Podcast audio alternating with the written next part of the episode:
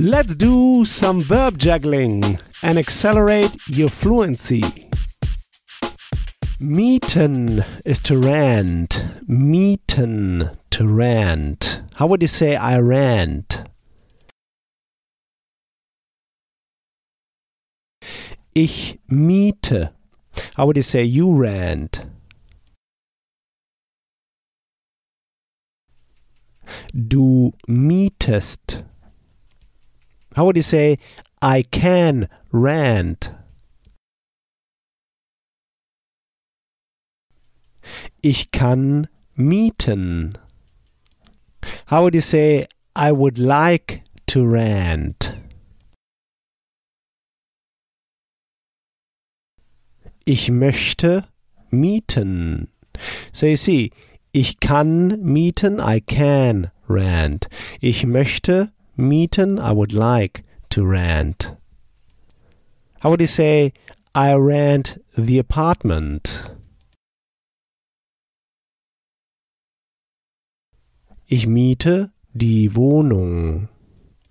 How would you say, I rent the house? Ich miete das Haus. How would you say, I rent this apartment? Ich miete dieses. Sorry, ich miete diese Wohnung. Yeah, it's apartment is Wohnung. Die Wohnung, die with an E. So it's ich miete diese Wohnung with the same E. How would you say I meet this house?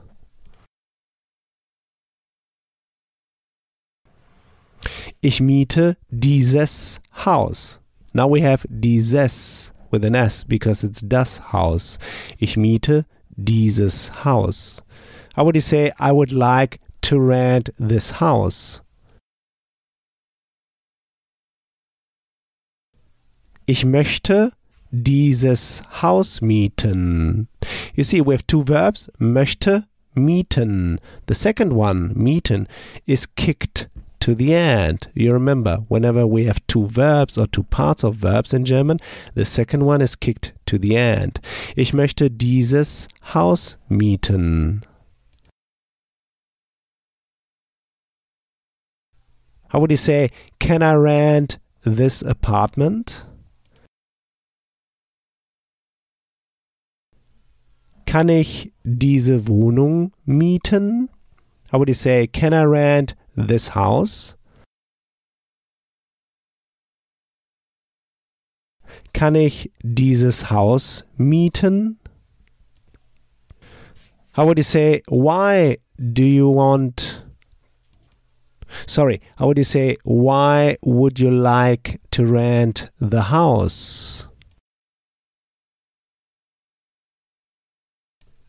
Warum möchtest du das Haus mieten? How would you say, why would you like to rent the apartment? Warum möchtest du die Wohnung mieten? How would you say, why can't you rent the house? Warum kannst du nicht das Haus mieten? How would you say, why can't you rent the apartment? Warum kannst du nicht die Wohnung mieten? How would you say, I would like to rent the house because it's very big? Ich möchte das Haus mieten, weil es sehr groß ist. You see, weil es sehr groß ist, because it very big is.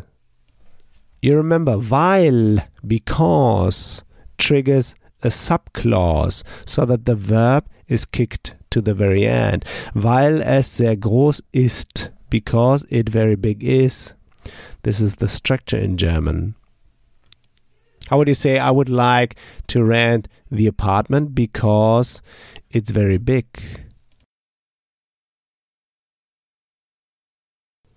Ich möchte die Wohnung mieten, weil sie sehr groß ist. Here we have to say sie because it's die Wohnung. It has to match the gender. Das Haus es, the house it. Die Wohnung the apartment in German feminine. So sie, weil sie sehr groß ist. Because she very big is. Ich möchte die Wohnung mieten, weil sie sehr groß ist. How would you say? I would like to rent the house because it's not expensive. Ich möchte das Haus mieten, weil es nicht teuer ist.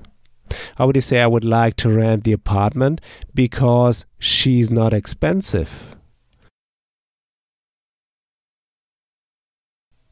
Ich möchte die Wohnung mieten, weil sie nicht teuer ist. How would you say because it's not expensive, I would like to rent the house? Weil es nicht teuer ist, möchte ich das Haus mieten. You say now we start, you see now we start with a subclause. Weil es nicht teuer ist. Because it not expensive is. Then you follow up with the main clause and you start with the verb as if both verbs are kissing each other. Weil es nicht teuer ist, möchte ich das Haus mieten. Because it not expensive is, would like I the house to rent. Weil es nicht teuer ist, möchte ich das Haus mieten. How would you say because she's not expensive, I'd like to rent the apartment? Weil sie nicht teuer ist, möchte ich die Wohnung mieten. Great! Next time we'll go through the verb vermieten. To let or to lease. Vermieten. To let or to lease. Like when you say, I let my apartment to tourists. So here's what I want you to do now. Take this verb now and juggle it around. Build just three simple sentences, saying them out loud. Just three simple sentences. This will take you just one minute. In the next episode, you'll hear my take on this verb. So talk to you soon. Bis bald. If you want to get the script and translation of the key sample sentences I use in each podcast lesson, just head over to herrprofessor.com slash podcast and sign up to my newsletter at the top of the page. And in order to receive my emails, make sure to confirm your subscription in the first email I sent you. In each email, I will add the link to the podcast lesson and all the key sample sentences I use. Talk to you soon. Bis bald.